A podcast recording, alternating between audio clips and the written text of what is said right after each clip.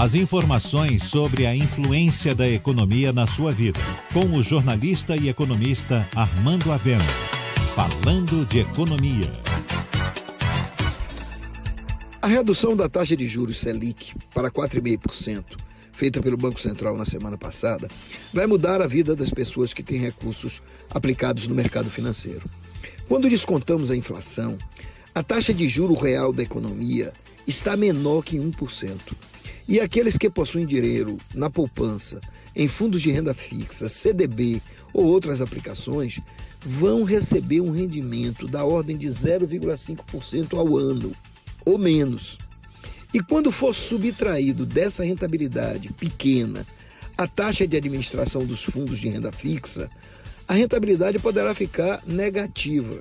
Ou seja, o dinheiro que o aplicador está investindo vai ficar menor e isso vale para os fundos de previdência privada e até, a depender do prazo, para os títulos do Tesouro. Frente a esse quadro, a primeira coisa a fazer é telefonar para o gerente do seu banco e perguntar qual a taxa de administração que ele está cobrando. E depois de fazer as contas, fugir para outras aplicações. No mercado, ainda existem fundos que podem dar uma rentabilidade maior, como os fundos imobiliários e outros mas na verdade o Brasil está se tornando um país normal. E nesse tipo de país, quem quer ganhar mais tem de aplicar no setor produtivo, abrir um negócio ou investir em ações de empresas. Quem quiser ganhar mais sem investir no mercado produtivo terá que correr o risco em aplicações como a Bolsa de Valores e fundos de ação, que são um bom investimento, mas no longo prazo.